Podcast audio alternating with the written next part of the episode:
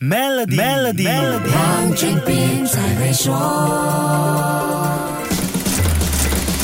你好，我是黄俊斌。关注未来就业趋势，除了能够准确的调整自己，适应劳力市场需求的改变，也是身为父母的你，作为孩子深造选科系时的一个重要参考。在职的父母和学习的孩子都要一起学习和进步，因为世界的进步和变化太快了。别说我们念书时代选科系的标准，就连我们长久以来工作的职业技能都赶不上变化了。世界经济论坛二零二三年未来就业报告指出，现在所所有行业中，百分之四十四的技能在未来五年都需要改变和升级。也就是说，我们现在的工作能力有将近一半，在五年之内就会武功尽废啊！报告还说，到了二零二七年，十个员工当中有六个需要再培训。听到这里，你一定在想，那肯定是说要科技人才喽？你猜错了，科技能力是排在第三位的核心技能，最重要的两大技能，每一个人都有机会掌握，那就是第一位的创造性思。为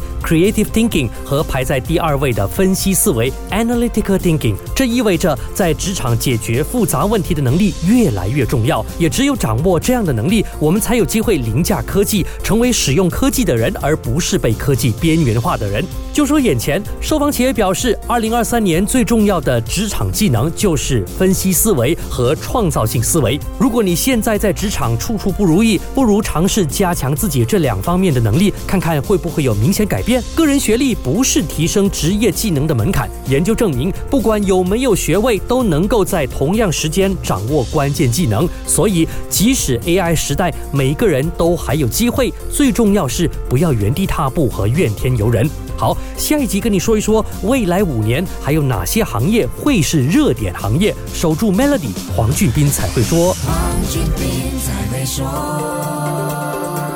今天就让 Maybank Trade Financing 方案帮助您抓住新商机。详情浏览 maybank.my/sme trade，需符合条规。